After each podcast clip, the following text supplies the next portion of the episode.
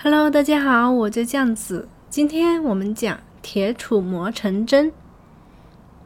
大诗人李白小的时候很贪玩。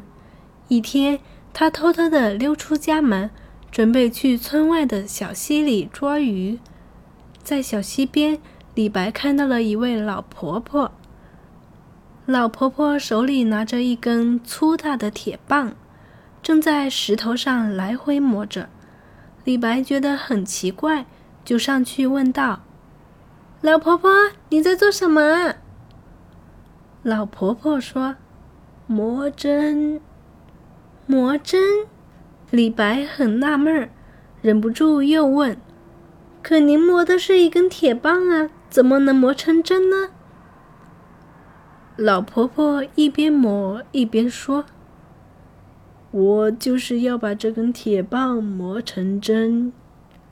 李白大吃一惊，说：“这么粗的铁棒，什么时候才能磨成一根针啊？”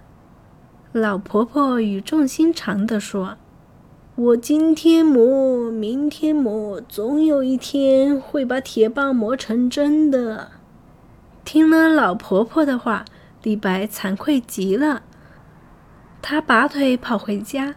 在纸上写下了“只要功夫深，铁杵磨成针”这句话，并将它端端正正地挂在书桌前。